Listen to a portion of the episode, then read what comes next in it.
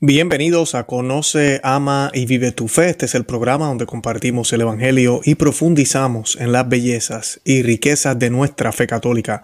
Les habla su amigo y hermano Luis Román y quisiera recordarles que no podemos amar lo que no conocemos y que solo vivimos lo que amamos. Y en el día de hoy tengo un tema que hace muchísimo tiempo quería hablar y quiero hablarles en el día de hoy de un personaje que muchos de ustedes tal vez conocen muchos de ustedes tal vez no conocen, y estoy hablando del doctor Domínguez, aquí yo tengo uno de sus libros, eh, ahorita pues vamos a estar hablando un poco de él, pero vamos a estar hablando de una obra de, de este gran doctor que se llama El Plan Maestro para Destruir a la Iglesia.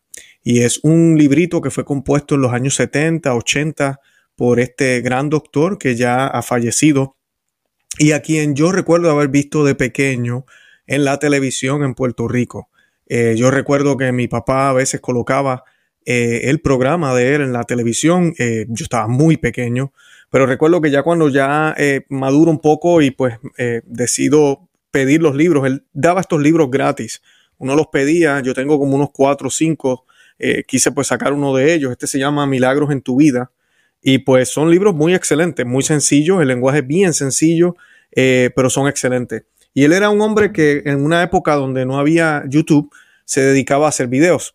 Y pues yo recuerdo que los videos, él salía, ¿verdad? Siempre era como truco de cámara, la parte de atrás, como decimos nosotros, efecto de cámara. Y las imágenes cambiaban del Inmaculado Corazón de María, del Sagrado Corazón, y él iba predicando el Evangelio del día o, lo que, el tema que él quisiera estar hablando.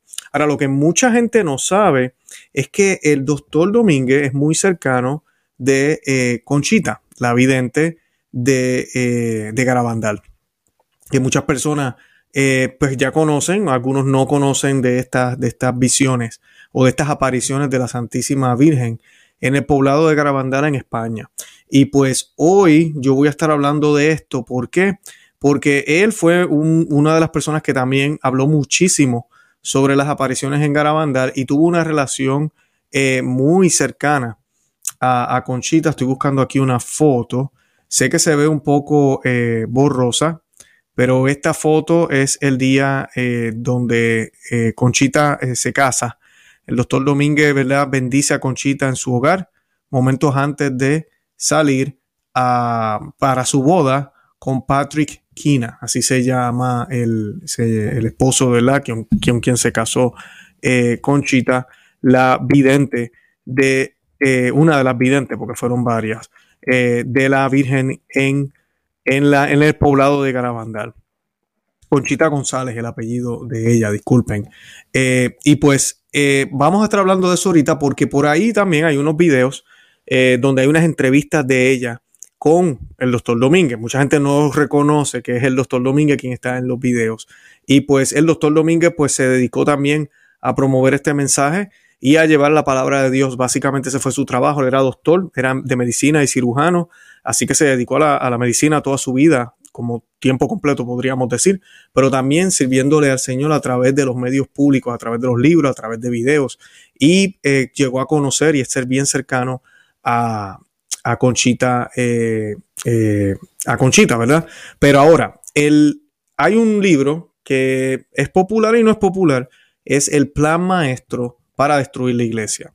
Y yo quise traerlo a colación porque este libro, eh, ¿verdad? Que data de, 1973, para ser exacto, eh, habla de unas cosas. Fue escrito en 1973, saquemos cuenta, estamos hablando ya de casi 40 años.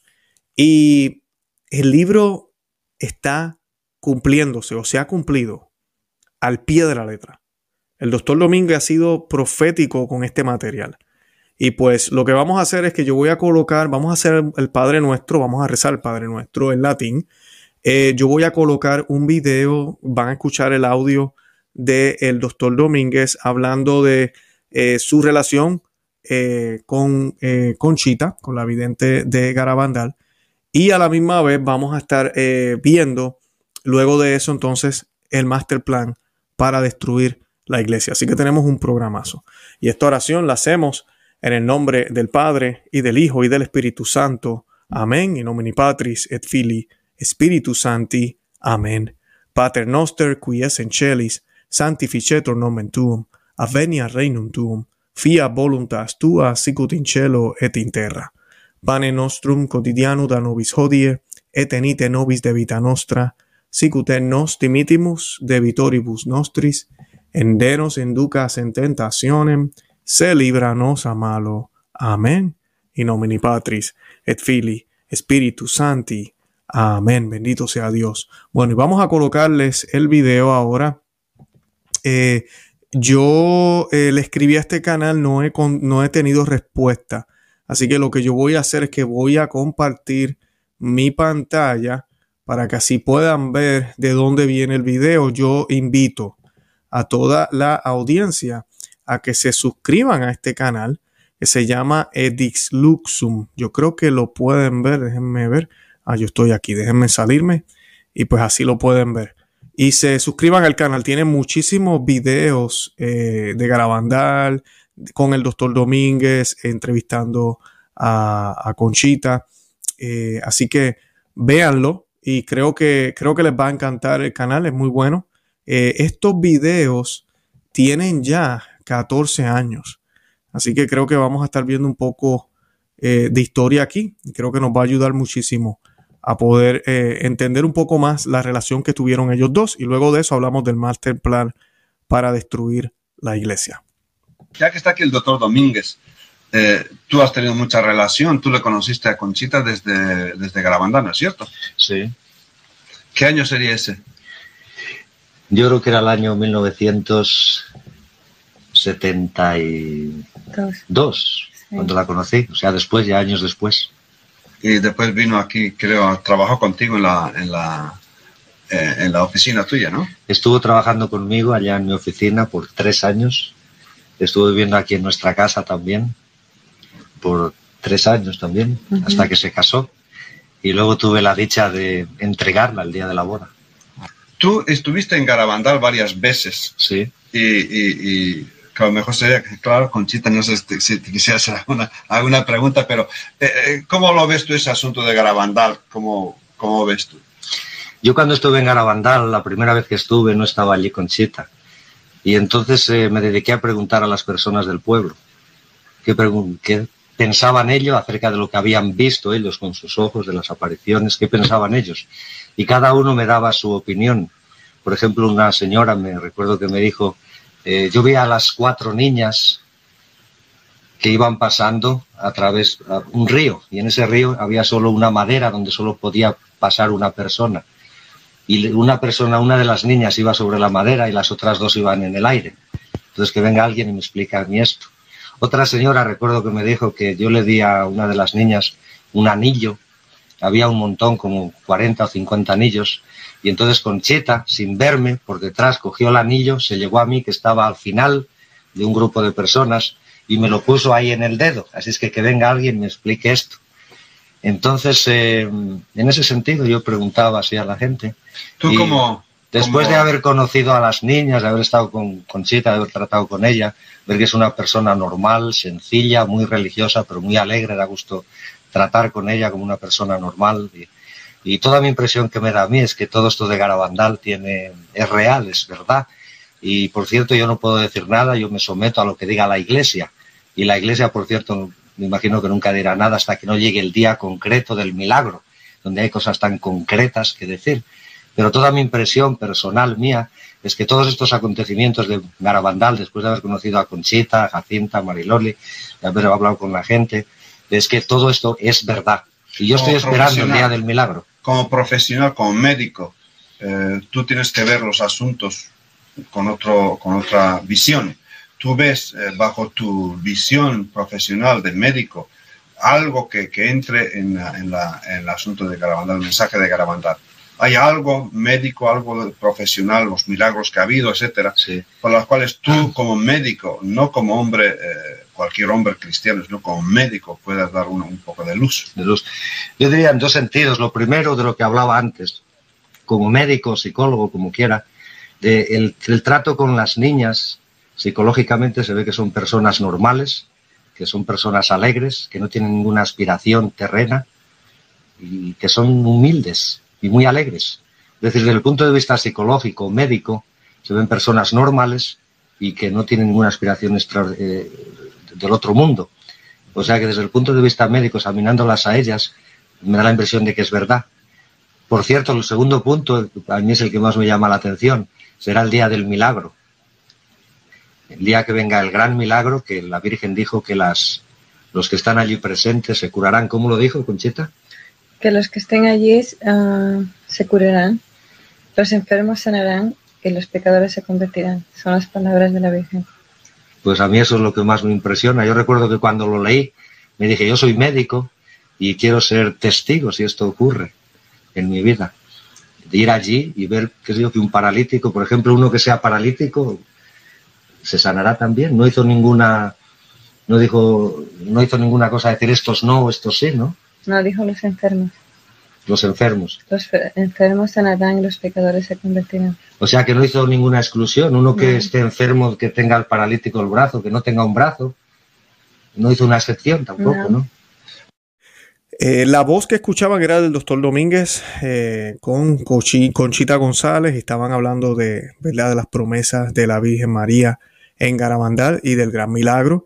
Eh, quise colocarles el video porque pues vemos fotos de la boda de Conchita González, la vidente de Garabandal.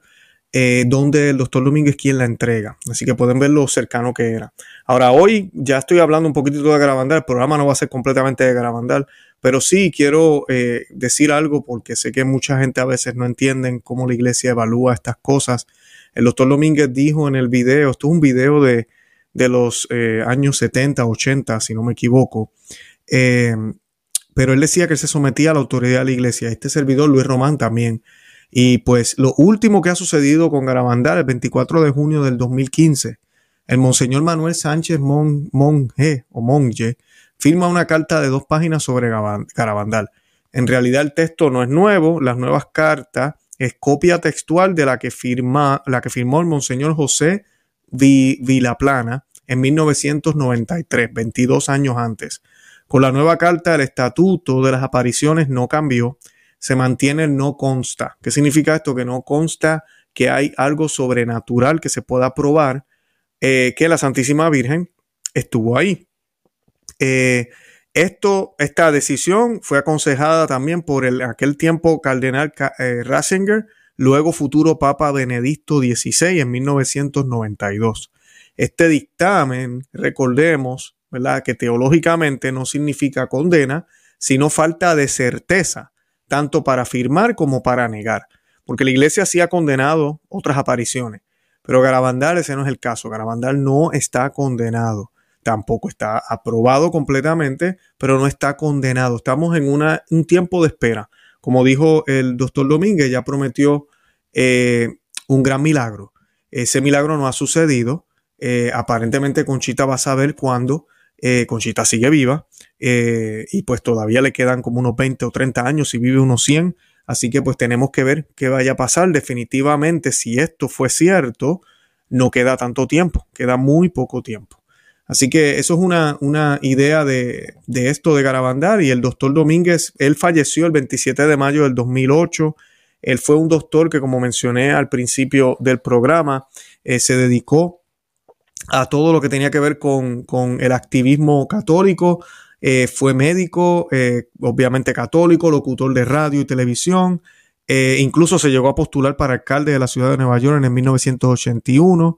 Eh, él nació en, en, Pinilla de Toro, en España, y recibió su título de médico summa cum laude de la Universidad de Salamanca.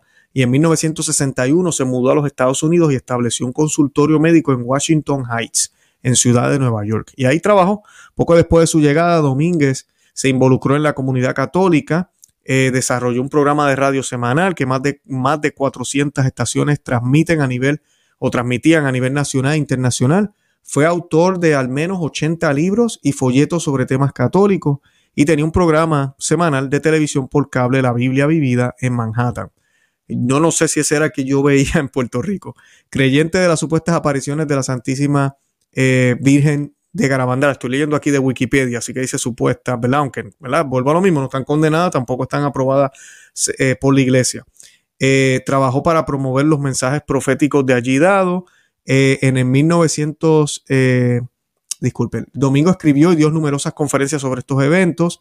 También estuvo muy involucrado en el movimiento contra el aborto y pues nada, partió ah, de aquí de la tierra hasta el más allá el 27 de mayo del 2008. Oremos por el alma de él. Eh, aquí yo tengo uno de los libros, aquí pueden ver una foto de él más cercana, un poco más mayor, el doctor Domínguez. Estoy seguro que la gente que me ve de Puerto Rico saben, se acuerdan. En las mañanas, los domingos a veces mi papá lo ponía, o los sábados, no recuerdo bien los días, pero recuerdo que salía este hombre barbú, pelo un poco. Eh, revuelto, y hablando de, del Señor y de la palabra de Dios. Esta, esta es una foto de cuando él entregó a Conchita González en la boda. Él fue quien la llevó hasta el altar. Y él es autor también de un libro que ahora vamos a estar hablando que se llama El Plan Maestro para Destruir la Iglesia. A mí esto me llena de mucho, eh, de mucha tristeza y a la misma vez alegría ver que desde hace tiempo esto se sabe, que muchos de los temas que yo he tocado aquí, a pesar de que nosotros sí también hablamos de filosofía, hablamos de, de lo que enseña la iglesia, tocamos temas de, de todo tipo. También tocamos estos temas que a veces los católicos no quieren hablar porque piensan que si los hablan están atacando a la iglesia. Y el doctor Domínguez fue muy valiente porque él sabe que no estaba atacando a la iglesia, al contrario, estaba protegiendo lo que es católico. Porque sí, siempre ha habido un master plan para destruir a la iglesia de Cristo, la verdadera iglesia. Y la iglesia de, nuestro Señor no va a ser destruida. Nuestro Señor lo prometió, que las puertas del infierno no prevalecerán contra ella. Pero este master plan que él escribe o que eh, publica, eh, fue publicado en el 1900, más o menos para 1980. Y él pues habla de diferentes cosas aquí. Y hay diferentes capítulos, ¿verdad? Él explica en el libro, él hace, ¿verdad? Cuando empieza el libro, él dice, alguien dejó algo olvidado en mi oficina médica, un sobre grande cerrado. Después de dos meses nadie lo reclamó. Lo abrí para averiguar la identidad de su dueño. Lo que encontré fue una gran sorpresa, el master plan para destruir la iglesia. Nadie firmaba, no se daba ninguna dirección, nada más que un plan riguroso para destruir la iglesia de Cristo. Se dice que hay más de 1.300 comunistas que se han hecho sacerdotes católicos para destruir a la iglesia de Cristo. Esto sabemos que ha, salido a la luz. Eh, él dice, ¿verdad? Yo no sé si es cierto, pero definitivamente hay un master plan. Es una, es una obra maestra increíble, de, increíble audacia, que si llega a funcionar, puede resquebrajar desde sus cimientos a la Iglesia Católica. Según el master plan de, la iglesia, de destruir la iglesia, esta debe estar arruinada eh, muy pronto. Me he animado a publicar esto y estoy seguro que ayudará a muchos a abrir los ojos, ayudará a muchos sacerdotes y buenos cristianos antes de que sea demasiado tarde. Y sé que para muchos lo que yo voy a estar hablando hoy van a decir ya es demasiado tarde, pero no, no lo es. El primero es sustituir la iglesia este es el capítulo 2 del libro. Yo no voy a leer todo porque es corto, pero no lo puedo leer todo porque si no, no terminamos hoy. Yo voy a compartir el enlace en la descripción de este programa para que el que lo quiera leer lo pueda leer. Eh, sustituir a la Iglesia Católica por la llamada Iglesia Universal. El Master Plan señala que de todas las iglesias, que todas las iglesias se llaman cristianas, el bloque más firme, el que mantiene a todas, es la Santa Iglesia Católica. Una vez que ésta se tambalee, toda la cristiandad caerá por su propio peso. Hay que quitarle el nombre de santa. Por esto está llamando constantemente la atención sobre Dios, es que es algo sagrado y esto sobra. Y para quitarlo es fácil, basta insistir en una iglesia santa eh, y, y esto ofende a los hermanos protestantes. Por lo tanto, los católicos no deben insistir en eso. Eso dice el plan. Y así de fácil, para el año 1980 nadie dirá una santa. Otra palabra que sobra es católica porque está muy arraigada con la adoración a Dios y a Cristo y a la veneración de la Virgen. Y eso hay que derrumbarlo. Para hacerlo bastaría sustituir católico por universal. Y al fin y al cabo es lo mismo, parece que dice lo mismo, pero se quita el sabor sagrado de adoración a Dios y a Cristo que lleva el nombre de católico. En el año 1980, él dice que esto ya iba a pasar en el 1980, quedaría en todo el mundo así la Iglesia Universal, con todas las iglesias unidas. Y quiero pausar aquí porque ustedes saben que así se habla hoy en día. Dice, la Iglesia Universal nos invita, la Iglesia Universal, el pueblo de Dios, que es una frase que eh, es muy popular ahora, el pueblo de Dios, el pueblo de Dios. ¿Por qué se dice el pueblo de Dios? O, la gente de buena voluntad, que son términos que están en la Biblia, pero se sacan fuera de contexto para sustituir lo que significa realmente el pueblo de Dios, que es la iglesia católica. Pero al tú decir el pueblo de Dios, entonces estamos hablando de todos los cristianos, todos los bautizados.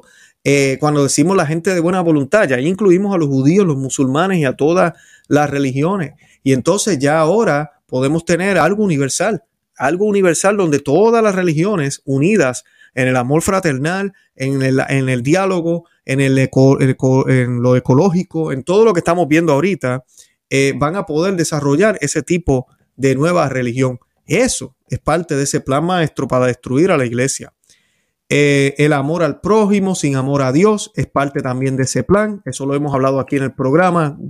una vez más, no voy a leer todo lo que él dice, pero sí eh, el, hablar de amor, el hablar solamente de, hablar de, de, hacer las cosas buenas, de ser bueno, del buenismo, va a ser parte de esto un amor al prójimo, un amor desenfrenado por el otro, un amor desenfrenado por el pobre, por el necesitado, por el enfermo, por el que está preso, que todo eso es importante. Pero sin amor a Dios no tiene valor, decía San Agustín, y nos dice también la palabra de Dios.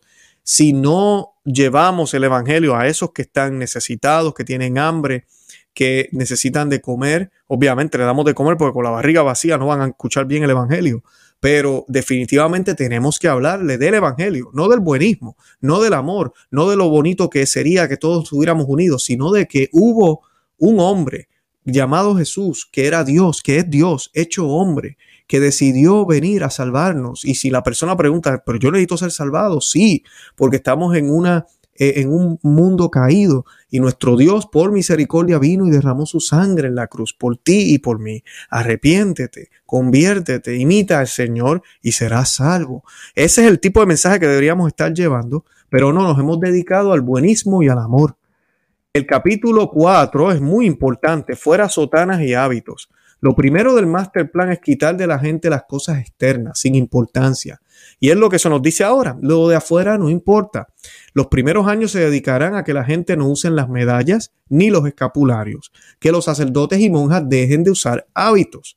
Todas estas cosas externas sin importancia, dice el master plan, pero son testimonios de vidas constantes que mantienen el ambiente de Dios, de Cristo y de la Virgen. Y eso es lo primero que hay que quitar, ¿verdad? Dice el master plan para destruir la iglesia.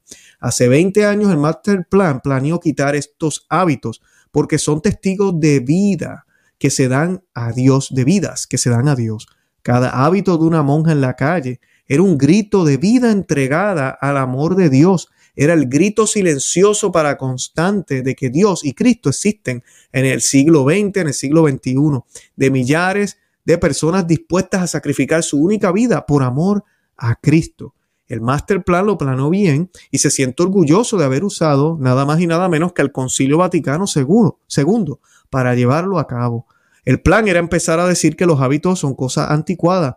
En segundo lugar, divulgar la idea de que vestidos de seglares, los sacerdotes y monjas se pueden introducir e infiltrar en ambientes que con el hábito era una barrera que separaba a los hermanos protestantes de los católicos. Yo he escuchado sacerdotes que dicen eso. Yo no me pongo el clericman, no me pongo mi vestimenta para no alejar a la gente. Hay uno muy famoso que yo lo admiro también, pero creo que está completamente errado en esto. El sacerdote debe vestir como sacerdote y dar testimonio de que es un hombre casado con la esposa de Cristo, entregado a Cristo y que es un Cristo vivo que sus manos consagradas pueden traer el pan de vida y que a través de él, por la autoridad dada por Cristo, nuestro Señor nos concede el perdón de los pecados. Pero ahora, ¿qué tenemos? Tenemos este tipo de sacerdote que ahorita voy a ir para atrás, pero miren cómo está vestido este sacerdote celebrando la Santa Misa, como dicen ahora, celebrar, ¿verdad? Porque la misa se escucha. Eh, pero lamentablemente en eso hemos caído esta foto que ven aquí, usted no sabe distinguir si son las madres de catequistas de la iglesia o si son eh, hermanas, ¿verdad? O si son monjas. Eh, realmente, para que sepan, son monjas. Estas son monjas. Y miren cómo están vestidas, lamentablemente. Hasta eso hemos llegado. De esto a esto. O sea, así era antes. Se distinguía claramente, se veía claramente desde lejos. Allá van religiosas, mujeres dedicadas a Dios, muchas de ellas posiblemente vírgenes y las que no lo son castas, dedicadas solamente a Dios. Eh, pero todo eso se ha perdido, eso era parte del plan, ¿verdad? Que en vez de tener un sacerdote vestido de esta forma, que todavía los vemos en las iglesias, ¿verdad? Aunque ahorita se usan unas sábanas raras a veces, pero ¿verdad? La vestimenta bonita que, se, que se, siempre se, se ha preservado y se trata de preservar, a que vistan de esta manera, como protestantes, como Martín Lutero quería, como querían muchos, como, como un relativismo de que nada de lo exterior importa, simplemente lo que hay en el corazón. Imagínense yo tener una relación con mi esposa en la cual yo nunca digo cosas bonitas, ni me visto bien, ni le regalo cosas bonitas, ni hago nada exterior, porque es que ella sabe que yo la amo. Ella sabe que yo la amo y ella no necesita nada de eso. Eh, ¿Qué clase de amor es ese, no? Un amor que no, no da acción. Y la mejor acción que podemos hacer es la forma en que nosotros nos presentamos, no tan solo viviendo, sino cómo nos presentamos nosotros como individuos cómo, eh, cómo presentamos lo que Dios nos ha dado y nos va a pedir cuentas del mismo. Y de esto pues nos habla el doctor Domínguez a través de este, eh, este libro, el Master Plan para destruir la iglesia. Él dice, el Master Plan ha tenido eh, éxito, dice él, porque el plan era empezar a decir que los hábitos son cosas anticuadas, en segundo lugar, divulgar la idea de que vestidos de seglares podían llegar más al, al pueblo, y así vemos a los sacerdotes ahora todavía la Santa Misa la hacen vestidos, pero a veces dejan de ponerse algunas de las, de las cosas que deberían estar eh, teniendo, ¿verdad? Eh, vestir. Eh, pero cuando están en la calle, uno no sabe quién es el sacerdote. Incluso uno va a una parroquia hoy en día y está el sacerdote ahí en jeans y en, y en t-shirt, en, en, playera, en camiseta. es increíble, es increíble lo que hemos llegado cuando vemos y escuchamos las historias de, el patrono de los sacerdotes, santo cura de Ars. ¿Usted se cree que el santo cura de Ars, hermano sacerdote que me escuchas, se pondría unos pantalones, unos jeans y una camiseta para salir al pueblo? No, él iba con su sotana siempre, siempre. Eh, San Juan eh, Bosco, eh, más reciente San José María Escriba, el Padre Pío. bueno, puedo seguir, ¿sabe? Es increíble a lo que hemos llegado. Y él dice que han tenido éxito porque ya no se ven monjas ni sacerdotes en las calles en ninguna parte. Están ahí, pero no se ven. Esa es la primera parte del plan.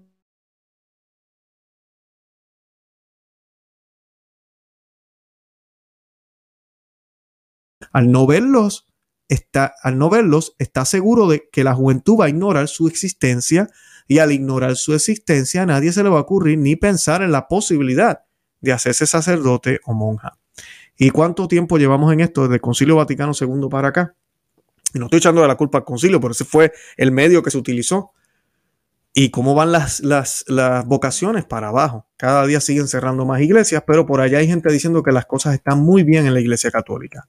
El capítulo 5 es que se casen los sacerdotes. Ustedes saben el debate que ha habido con esto. El Espíritu Santo, gracias a Dios, ha tenido eh, mucha, mucha, eh, eh, ha habido mucha defensa, pero han habido muchos ataques. Y dice en el master plan el doctor Domínguez, el segundo objetivo del Master Plan es conseguir que los sacerdotes se casen. Si los sacerdotes se casan, es lo mismo que si no hubiesen sacerdotes. Dejará de existir la figura del hombre que sacrifica toda su vida por Cristo. Cualquiera podría ser sacerdote y si lo es cualquiera es lo mismo que si no lo fuese nadie. En esto el Master Plan ha tenido poco éxito, pero espera tenerlo en abundancia para los años 90. Este libro es viejito. Eh, y, y, hubo mucho impulso, pero gracias a Dios no se pudo. Ahorita mismo también otra vez estamos en esta en esta pelea.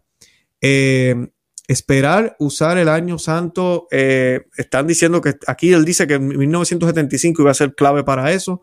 Más adelante veremos a las personas que ha usado y sigue usando el master plan. Es increíble, pero sin duda es una audacia de lo más fino. Nos están usando a ti, a mí, querido lector. Están usando a los buenos católicos, a los sacerdotes, a las monjas y a los obispos. Realmente increíble. Usar al buen sacerdote para destruir el sacerdocio pero ya lo veremos. Esto con detalle más adelante. Y así mismo es. Eh, las monjas irán a la calle. El plan contra los hábitos es también sacar a las monjas de los claustros. Y eso lo estamos viendo ahorita mismo. Este pontificado ha cerrado muchísimas órdenes religiosas.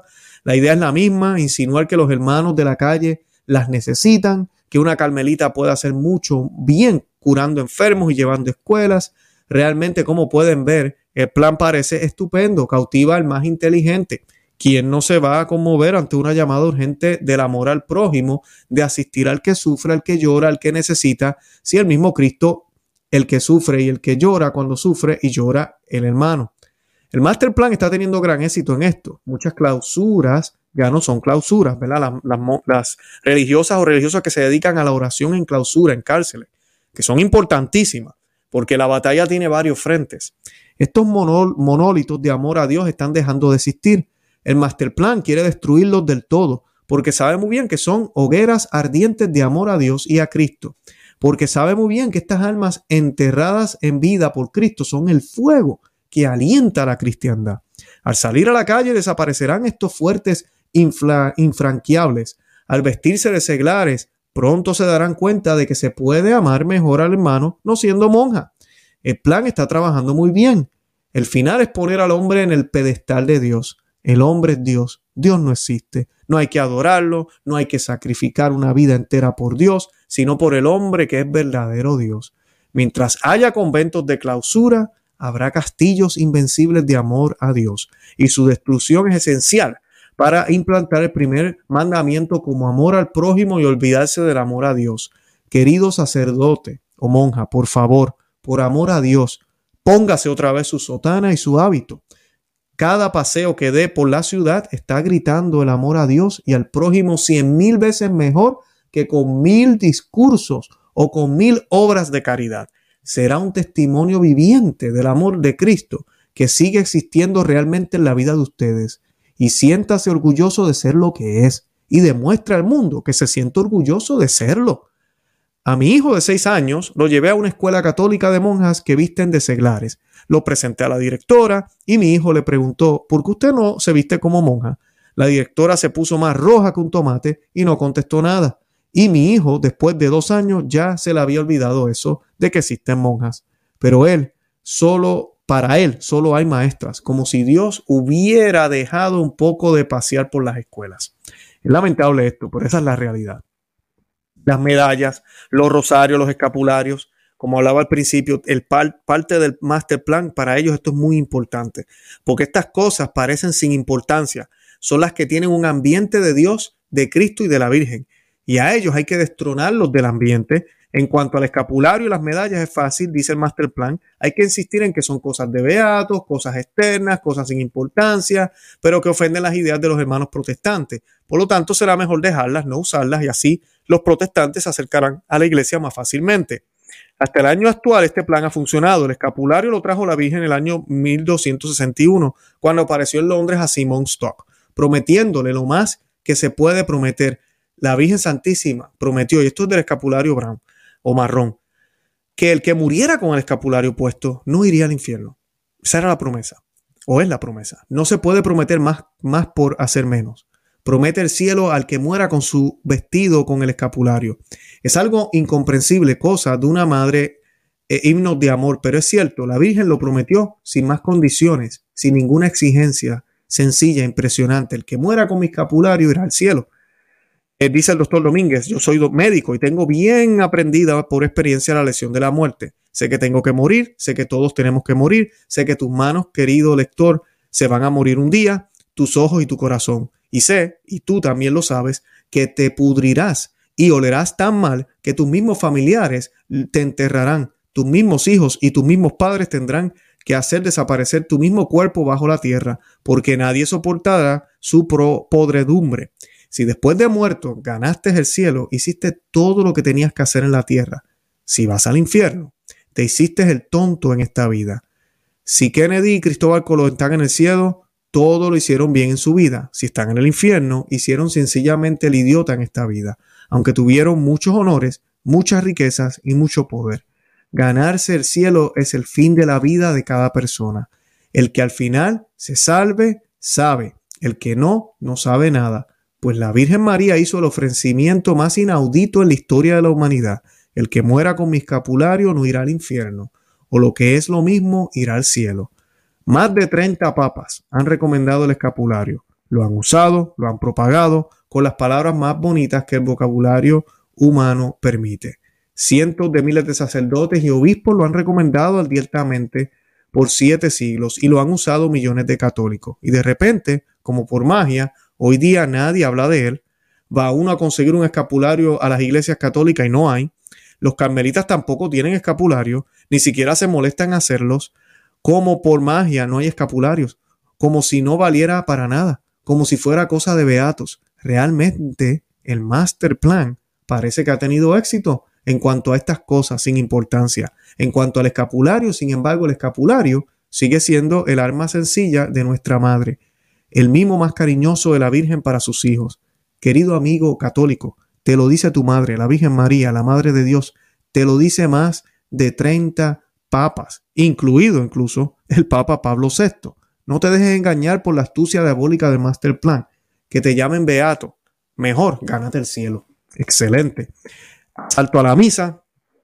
La Santa Misa. Y esta parte voy a tratar de ir rápido, pero ustedes saben que yo soy muy pasional con la liturgia porque es el, punto culme importante en el Master Plan para destruir a la iglesia. El doctor Domínguez, y déjenme enseñarle aquí esta foto del doctor Domínguez, este es uno de sus libros, eh, que en paz descanse. Él habla del plan para destruir a la misa. Eh, y este libro fue escrito en los 70. Eh, se llega a ver lo que está sucediendo ahora en las misas. En Novusoldo, en la nueva misa. La Santa Misa tenía que ser objeto del master plan. No trata de desplazarla de una vez porque eso sería imposible, pero tiene un plan de ataque especialísimo que sintetizamos en los puntos siguientes. Lo primero, la gran mentira. La misa es un banquete.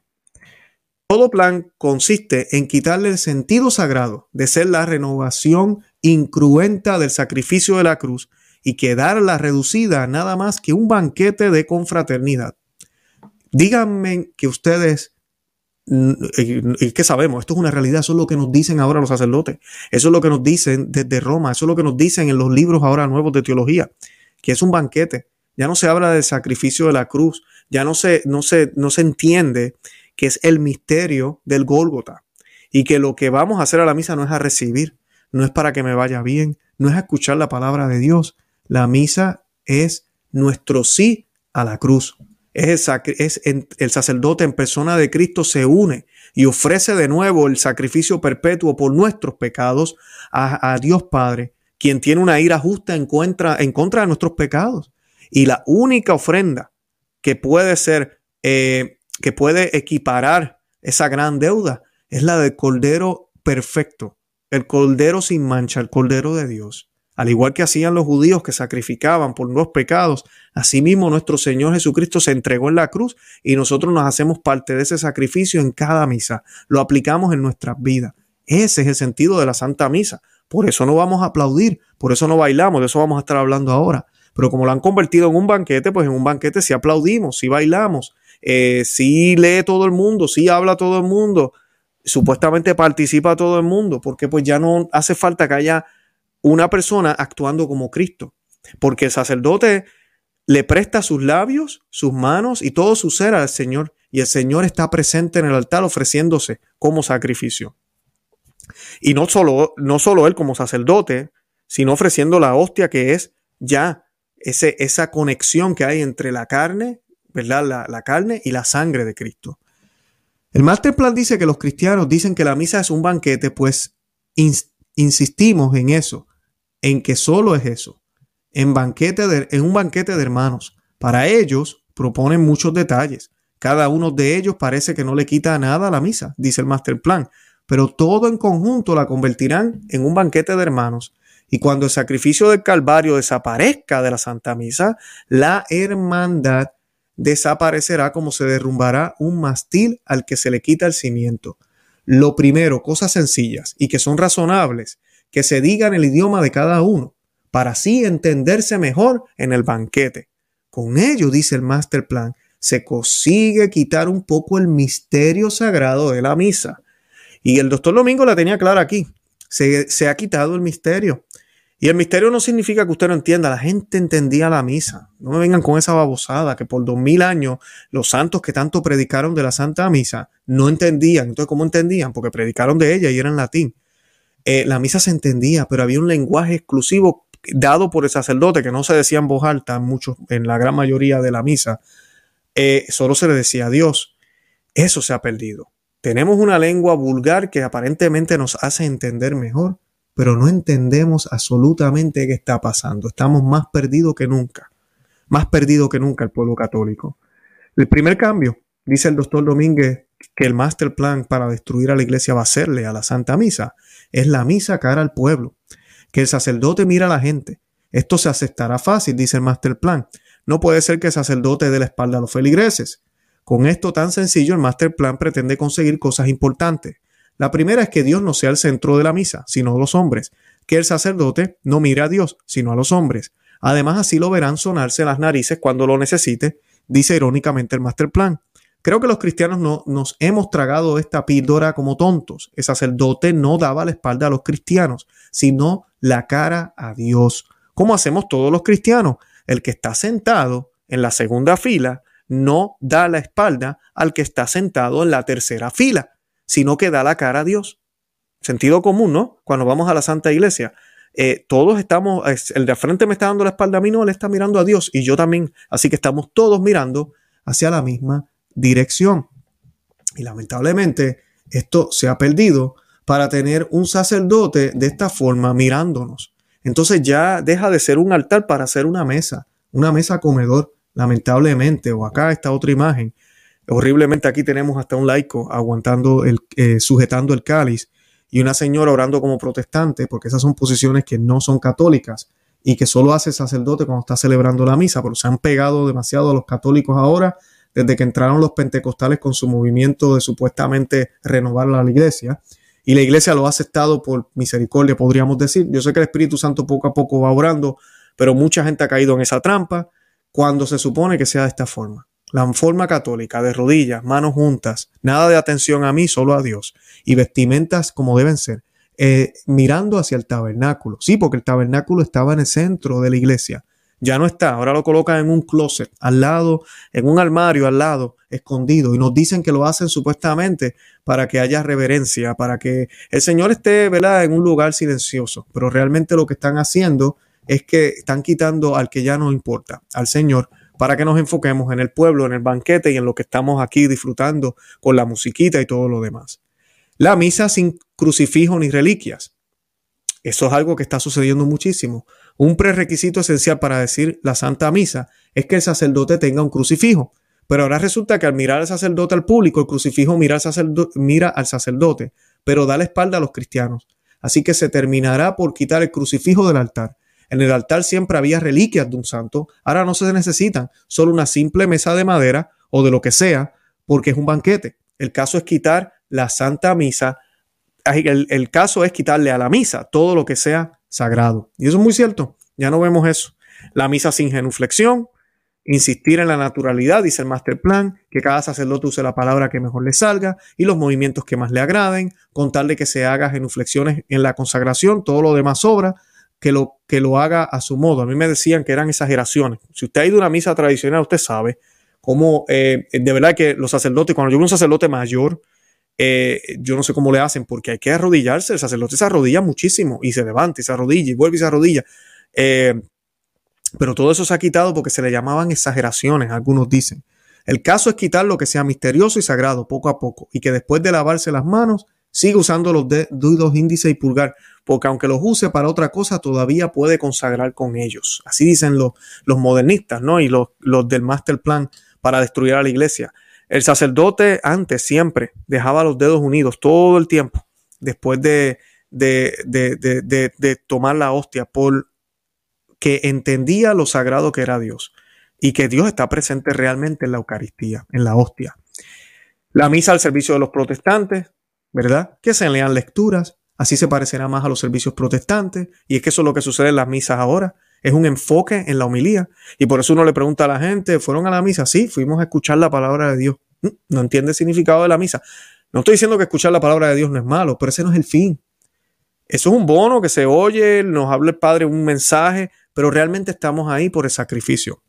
Por el sacrificio. Por eso estamos ahí. Al igual que Cristo vino para morir por el mundo, y sí habló en mientras eh, se paseó en este planeta, hizo milagros, nos dejó grandes homilías y grandes consejos, pero el fin era morir en la cruz por ti y por mí. Es exactamente lo mismo en la misa. Y el plan de esto, el master plan, es reducir eh, el caso es que el sacrificio del Calvario quede reducido a lo menos posible, que no sea lo central, que se digan muchos sermones, que se cante mucho, que se saluden los hermanos, que se pida perdón, insistir en todo lo que los, puede olvidar un poco de Dios, de adorar a Dios, que adoren a hombres. Como ven, el master plan es exquisitamente diabólico, porque se basa en cosas buenas, pero su objetivo es quitar la adoración a Dios, que se olvide el sacrificio de Cristo y derrumbados los cimientos, el mastil de la hermandad, de la hermandad se derrumbará. El sagrario fuera del centro, eso yo lo he hablado muchísimas veces. El doctor Domínguez dice en su libro, el sagrario es un problema ahora, porque al mirar el sacerdote al público le está dando la espalda al sagrario, por lo tanto será mejor quitar el sagrario del centro de la iglesia, ponerlo a un lado, y así el sacerdote no le dará la espalda durante la misa. Con eso dice el master plan, quitaremos los sagrarios del centro de la iglesia. Miren qué diabólico es esto. Esto será un gran paso poco a poco insistir en lo del banquete, sugerir que se pongan mesas en las iglesias para que los cristianos se junten como en mesas de comer, lo mismo que Cristo y los apóstoles se sentaron en una mesa. Esto será el punto final, dice el master plan, y así Cristo estará fuera. Y serán solo los hermanos sentados en confraternidad. El sacerdote se sentará en una mesa como otro hermano, será en definitiva reunión de hermanos, pero no adoración a Dios, no acción de gracias a Dios, se conseguirá un banquete de hermanos, pero se olvidará el sacrificio de Cristo. Se usará pan corriente, el que sobre se tirará a la basura como otro pan cualquiera, o que se, dé a los, que se le dé a los perros, dijo irónicamente el, el master plan. Insistir en el amor a los hermanos, que la misa parezca lo más posible a los servicios de los protestantes. Y es así, es así. Ahorita mismo la misa nueva en muchos lugares es como un servicio protestante, lamentablemente. Cambiar el sentido de la Eucaristía, la comunión de pie o en la mano. Este libro fue escrito en los 70. Estamos hablando ya aquí de la comunión de la mano.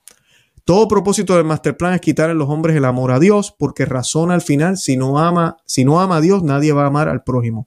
El amor al prójimo no puede exigir sin una razón. El amor al prójimo es un imposible sin el amor a Dios. La Eucaristía es lo central en el catolicismo, dice el master plan. Porque, porque nada menos que Cristo Dios hecho pan por amor a los hombres no se puede quitar de una vez, porque ningún católico lo aceptaría, pero propone un plan de ataque que es exquisitamente diabólico. Lo primero, quitar lo más posible todo aspecto sagrado de la Eucaristía, que la gente no se arrodille para recibir la comunión. Por ejemplo, insistiendo que es una comida y que hay que hacerla de forma natural. Coger la comunión con la mano ayudaría a quitarle también ese sentido misterioso.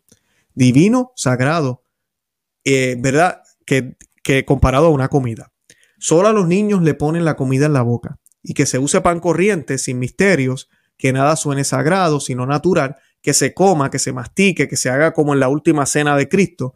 Esta primera parte está tan bien planeada que conviene a cualquiera insistir en que se haga como lo hizo Cristo, hacerlo natural.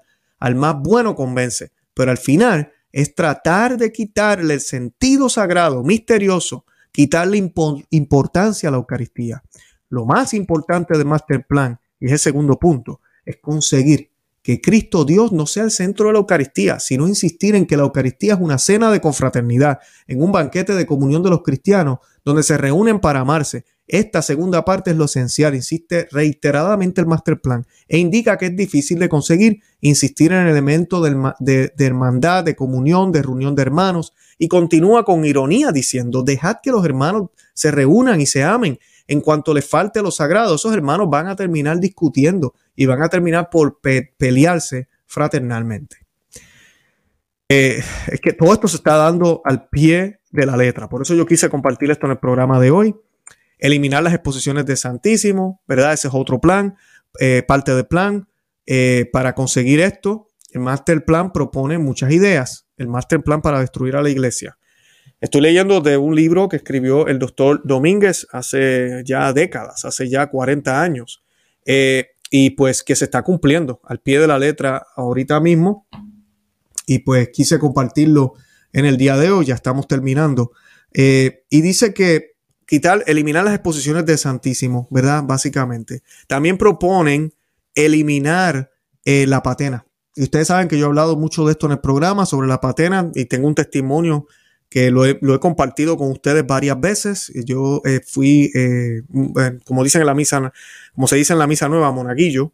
Em, y yo recuerdo que cuando a mí me, me, me, dieron mi adiestramiento, el diácono me decía, tienes que seguir a la hostia con la patena. La patena es esta, este plato de metal que tiene como un, pal, como un, como un palo. Para, para tomarlo en la mano. Y la idea es que cuando el sacerdote distribuye la comunión, no caigan partículas. No es que se vaya, también que se vaya a caer la, la santa hostia, pero que no caigan partículas en el suelo. Y pues eso siempre fue lo que me dijeron a mí. Para mí era muy importante esa labor cuando me tocaba hacerlo. Y de momento pasan los años y el obispo envía una carta a las parroquias y se lee que ahora se puede recibir en la mano. Yo no lo podía creer, yo nunca lo he recibido en la mano, gracias a Dios. Eh, pero yo conozco católicos que nunca lo han recibido en la boca. O sea, nos han cambiado la religión cuando siempre se recibió en la boca. Y lo más triste de esto es que en la boca o en la mano ya no se usa la patena uno no ve patenas en las iglesias. Son las iglesias tradicionales, algunas no los tal vez todavía, pero es bien extraño. Ya no, no hace falta, parece que las hostias no sueltan partículas o ya no se cree que Cristo está en las partículas. Y sí lo está, es lo que la iglesia siempre nos enseñó. En cada pedazo, en cada trozo de esa santa hostia está Jesús completo. Por eso cuando el sacerdote, a veces cuando ven que no les van a dar las hostias para toda la gente que está congregada o que viene a comulgar, pues empiezan a cortar las hostias por la mitad. Eso no significa que a mí me tocó la cabeza, los brazos y al, que sigue le tocaron las piernas y los pies. No, a los ambos nos, nos, toca a Cristo entero. Es una forma de ver esa multiplicación de los panes, ¿no? En la Santa Eucaristía. Y pues, si seguimos cortando hasta lo más pequeño, Cristo está presente. Cristo está presente siempre y cuando sean partículas de pan, de esa hostia consagrada. Y así proponen ellos que no se use la patena para distribuir la comunión, porque ellos explican, hay que decir que si caen partículas de la hostia, no importa, Dios está en todas partes, al fin y al cabo. Propone que se trabaje en que los fieles lleven hostias a sus casas para tenerlas en cuadros o que el padre de familia las distribuya después de las comidas, y eso está por venir. Como se pueden ver, el Master Plan es exquisitamente diabólico, ofrece cosas que parecen razonables, pero que definitivamente no lo son fuera la Virgen y los santos. Esto estaba en los primeros pasos del Master Plan. Insistir que solo se debe adorar a Dios, no a la Virgen ni a los santos. El Master Plan es muy sutil en esto. Dice que los católicos entendidos saben muy bien que la Iglesia Católica solo adora a Dios y que los santos y que a los santos los venera como amigos de Dios, no los adora.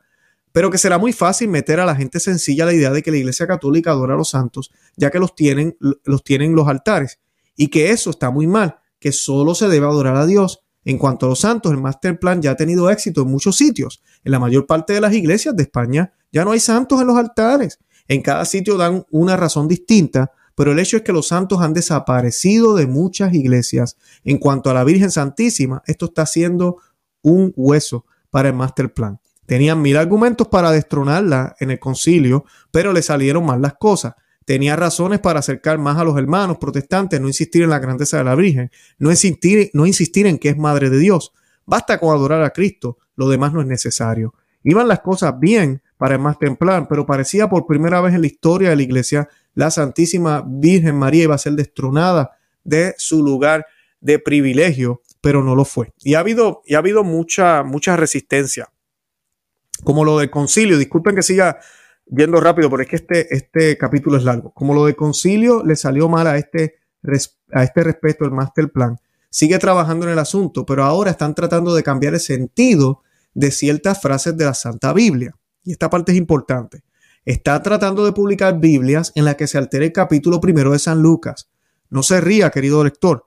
Ya han habido Biblias católicas que omiten la frase dirigida a María como la llena de gracias. Y esta Biblia está recomendada y tiene el Nihil Obstat del cardenal Patrick O'Byle, arzobispo de Washington. Esto es de 1970. El Master Plan dice, y con razón, que el capítulo primero de San Lucas dice muchas cosas buenas de la Virgen. Dice en concreto cuatro cosas que hay que alterar en, de alguna forma. Dice que es madre de Dios, dice que la Virgen es llena de gracia, dice que es la bienaventurada entre todas las mujeres y dice finalmente que me llamarán bienaventurada todas las generaciones.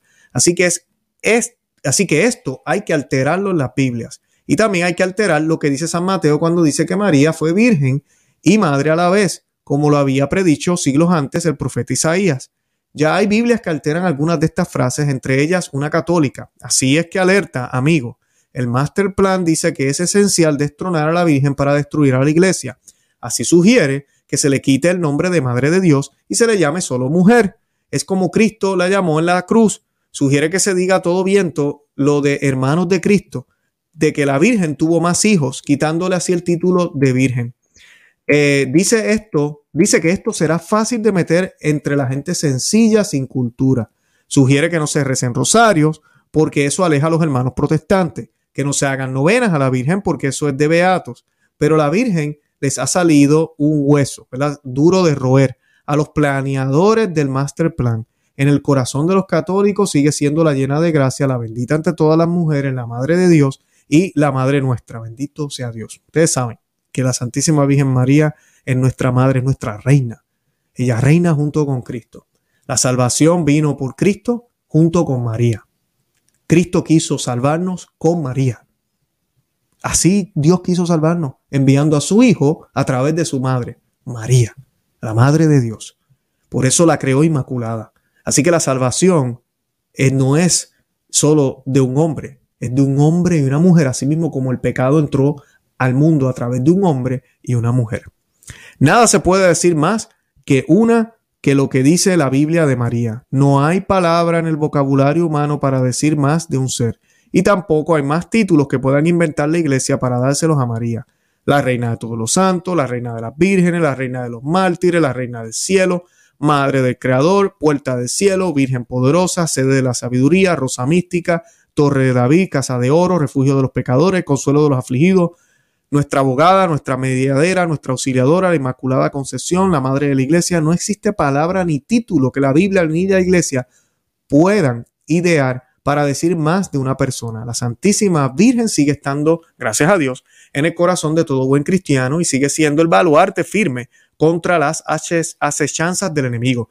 Y me parece excelente que el doctor Domínguez haya mencionado un poquito ahí de las letanías, porque no va mucho desde Roma, eh, nos dijeron que estos eran supuestamente como piropos, eran poesía que se decía. Y yo tuve que sacar un programa acá que mucha gente pues a veces piensan que uno está en contra de ciertos personajes desde Roma y no, no es eso. Es que, oiga, a mi madre no me la ofende nadie. Si usted no entiende bien la historia de la iglesia y piensa que estos eran piropos y exageraciones de la gente de antes hacia una madre, como hacemos cuando amamos a alguien, eh, no, estos son títulos oficiales que la iglesia le ha dado teológicamente, entendiendo el misterio que se encierra en la persona y figura de la Santísima Virgen María, Madre de Dios, Madre de Jesucristo. Por ende, la, la, corredentora, la, por, por medio nuestro Dios envía la salvación. La salvación llega a través de Jesús y la salvación también llega a través de María, porque a través de María llegó Jesús, quien es el Salvador del todo género humano. Y eso no debemos tener miedo en decirlo. No estamos divinizando a María, estamos entendiendo el plan de Dios y por ende alabando a Dios a través de su obra. Porque cuando alabamos la obra de un pintor, el pintor se, se, pone contento, se alegra de que la gente entienda y, y perciba qué es lo que él quiso transmitir. Asimismo es la Santísima Virgen María, su obra maestra. Y lamentablemente estos diabólicos quieren que nos olvidemos de ella. Claro, para poco a poco después olvidarnos de Cristo también. El master plan, dice eh, el doctor Domínguez, ya aquí cerrando, el master plan es diabólico. Se dice que hay ya más de 1.300 sacerdotes, y yo creo que son más, que realmente no son católicos, sino comunistas ordenados sacerdotes. Eh, los ejecutores del master plan serían los reales católicos que se dejan engañar. Los buenos obispos y los buenos sacerdotes y las buenas monjas de verdad que se dejan engañar por el eslogan de amor al prójimo. Tú y yo, querido amigo católico, son los que quieren usar el master plan para llevar a cabo sus objetivos. A ti y a mí nos quieren embaucar con medias verdades que son las peores mentiras, para que implantemos en el mundo amor al prójimo sin el amor a Dios. A ti y a mí nos quieren usar para suplantar a Dios por el hombre, para que adore al hombre y se olvide a Dios, para que se ame a la mujer y se olvide a la Virgen, todo con la esperanza de que faltando el amor a Dios, se destruirá el amor al prójimo y se hundirá la iglesia de Cristo. Te dirán que se puede ser masón y católico a la vez. Mentira, no le hagas caso. Te dirán que se puede ser católico y a la vez espiritista. Mentira, te están engañando. Yo conozco a muchos que ya se han dejado engañar en esto. Te dirán que Cristo es bueno, pero que los sacerdotes y la iglesia no lo son. Mentiras disfrazadas. Es una media verdad que es la mentira más mala. Yo ya nos previno Cristo que los hijos de las tinieblas son más audaces que los hijos de la luz. En ocasión, muchos hijos de la luz se han dejado engañar por los hijos de las tinieblas. Alerta, amigo, no te dejes tú engañar. Pero Cristo también nos dijo que estaría con su iglesia hasta la consumación de los siglos y que las puertas del infierno no prevalecerán contra ella y que el cielo y la tierra pasarán, pero mis palabras no pasarán. Bendito sea Dios. Eh, de verdad que, nada, a los que se conectaron ahorita tarde, los invito a que vean el, repetido. Estuve hablando un poco del doctor Dominga al principio del programa. Aquí acabo de terminar el master plan eh, para destruir a la Iglesia Católica. El doctor Domínguez era una persona que yo llegué a ver de pequeño en la televisión, eh, una persona que cuando no había YouTube se dedicaba a hacer videos eh, y una persona que creo que hizo mucho bien, hizo mucho bien. Y también pues fue muy cercano a Conchita González. Él fue quien la entregó en su boda eh, y pues también se dedicó a lo que estábamos hablando ahora, a escribir más de unos 80, algunos dicen 100 libros y pues estos libros como este que yo tengo aquí, uno le escribía a él cuando él todavía estaba vivo, él falleció en el 2008 y él te enviaba los libros gratis. Obviamente uno le daba alguna donación, eh, pero son libros muy buenos, son excelentes. Y pues eh, creo que es un hombre que hizo mucho y creo que podemos ver cómo el Espíritu Santo nos ha ido alertando de todo lo que está pasando. Él fue muy cercano a Conchita González y pues se dedicó también a, expandir ese mensaje de Garabandal que como decía al principio, aunque la iglesia no lo ha probado, no ha, no ha visto la prueba sobrenatural de que la Virgen María se ha aparecido, tampoco la ha condenado. Estamos en espera. Y Conchita, la vidente, Conchita González todavía está viva, así que tenemos que esperar por ese gran milagro. Pero también este doctor pues se dedicó a predicar y escribió este libro que ya acabo de leer por encima, aunque es bien corto, pero les pido que vean el enlace y lo, lean con calma. Se llama El Plan Maestro para Destruir a la Iglesia. Escrito en los años 70 y pareciera que dieron una miradita al futuro. Eh, aunque yo creo que estamos en algunos aspectos estamos peor que lo que él describe y en otros todavía falta. Falta mucho por venir. Es la prueba que el Señor nos ha dado y déjenme decirles algo. No hay mejor momento para ser católico que ahora. Así que bendito sea Dios por estas pruebas Bendito sea Dios por el momento que nos ha permitido vivir, pero despertemos con alegría a otros y sigamos viviendo nuestra fe católica. Esa es la mejor manera que podemos, eh, como decía el doctor Domínguez, pelear esta batalla, viviendo alegremente nuestra fe católica, verdaderamente, rezando nuestro santo rosario, yendo a la misa, viviendo una vida sacramental, haciendo el bien, cambiando eh, nuestros pecados por una vida de gracia, eh, siendo hombres y mujeres nuevos. Bueno, yo con eso los invito a que se suscriban aquí al canal, a Conoce, Ama y Vive tu Fe. También que nos den me gusta al video, que lo compartan, que le den me gusta, que le den a los thumbs up, por favor. De esa manera me ayudan aquí en el canal. También nos pueden seguir por Facebook, Instagram y Twitter por Conoce, Ama y Vive tu Fe. Y estamos también en Telegram. El enlace está en la descripción de este programa para que me puedan seguir por allá. Ya yo a veces coloco algunos videos y material también que tal vez no coloco en YouTube. Y en Facebook, Instagram y Twitter también colocamos más material escrito. Y tenemos un website que a veces yo no lo promuevo, conoce, ama y vive tu fe.com. Eh, para que también pues, puedan obtener información escrita sobre su fe católica y los temas que quieran eh, saber. Y nada, de verdad que los amo en el amor de Cristo y Santa María, ora pro nobis. Que Dios me los bendiga. Bye bye.